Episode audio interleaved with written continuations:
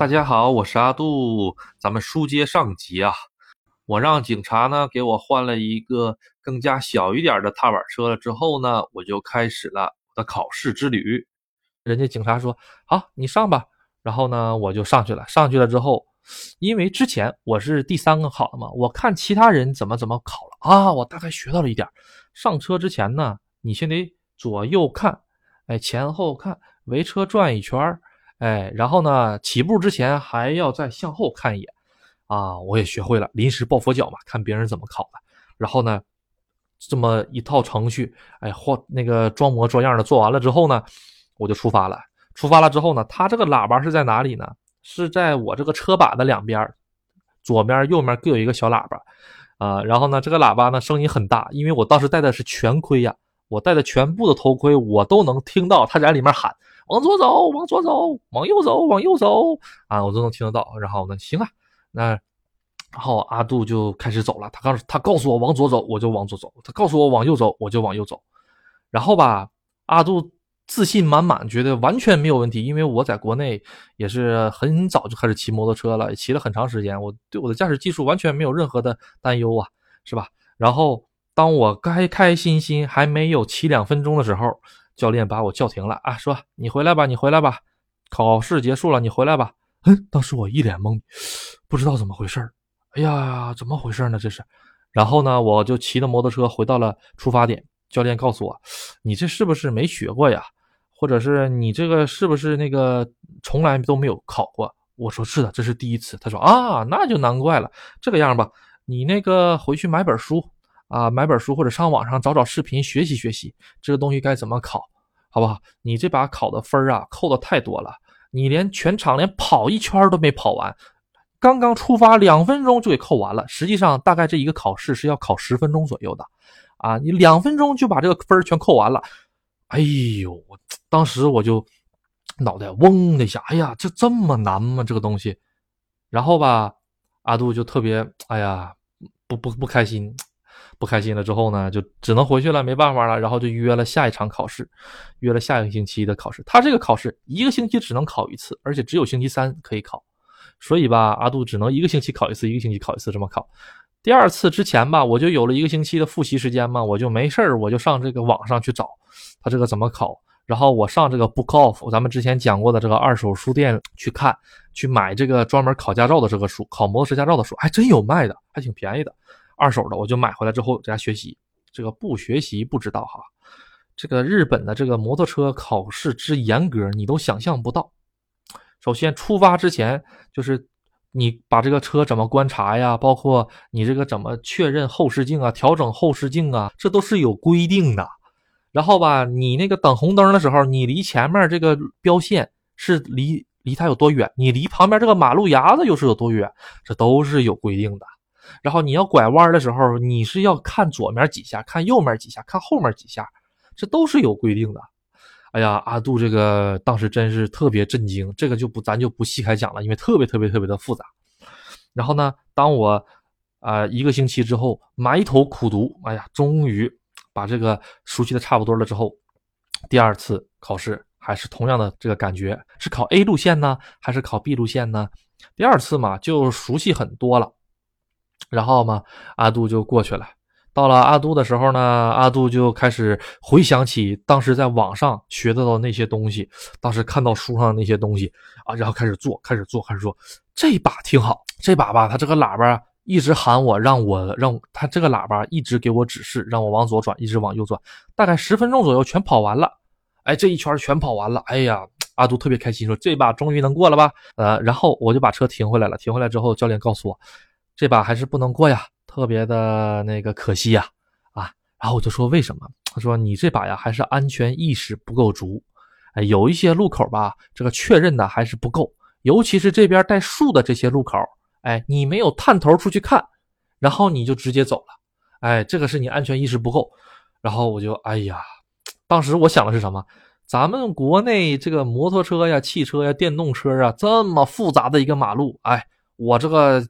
跑都一点问题都没有。你说日本这么一个安全的一个呃道路规范的一个国家，大家都很守道路的规则，这有什么可怕的？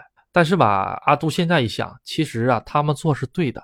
就是因为每个人的安全意识都特别的高，每个人都特别特别的守法守规矩，所以他们，哎，他们交通事故那个产生的几率才低，所以他们道路呢才不会那么拥堵啊。当然了，那个早高峰晚高峰的堵那是没有办法的，毕竟也有一些不守规则的嘛。好嘞，然后吧，阿杜这又回去又学了一遍，好。那这把你说我安全那个确认没有做好，那我下把我就使劲给你做安全确认。等到第三次的时候，阿杜去的时候啊，阿杜是信心满满。为什么？因为我这把告诉我自己，所有的安全确认都做两遍哎，本来做一遍的地儿我都做两遍这样的话他就不会说我不安全了，你说对不对？就有点跟他抬竹杠的意思嘛。哎，然后呢，所有的路口我都我都我都检查两遍。哎，左左一遍右一遍，左一遍右一遍。终于，终于，终于，哎，这一圈跑完了之后，这个教练语重心长的说：“啊，这把呢没有问题，哎，就是吧，你这个安全确认做的太多了。实际上，在真实的道路上，如果做这么多安全确认的话，反而不安全，因为你的注意力呢都没有集中在骑车上。”我说：“啊，不好意思，不好意思，我下把肯定不做这么多的安全确认了。”然后他说：“嗯，好好好好好，你记住了就行。”好这把就给你过了，你一会儿上二楼去照个相就可以拿驾照了。当时我都高兴的就蹦起来了，你都不知道。哎呦喂，终于拿到日本驾照了。然后阿杜的这个第一次日本驾照就拿下来了啊，这个是摩托车驾照，但是很可惜只拿了一个一百二十五 cc 的小型普通二轮。但是吧，后来问了一下警察，说我怎么能升到这个呃大型二轮呢？因为当时阿杜吧有一个机车梦。哎，我想买个大排量的。既然来到了日本，你一定要玩日本的特产呐！日本的特产是什么呀？就是日本的汽车和日本的摩托车呀。那么全全世界都很有名嘛，你一定要玩大排量的嘛。我就问这个警察，这个警察就告诉我，你可以上驾校去升去，升驾照。升驾照的话，花不了几个钱儿，而且还不用回来考试，特别简单。我说啊，还有这么好的事儿。然后呢，我就记住了啊，行，那就没问题，那就升驾照。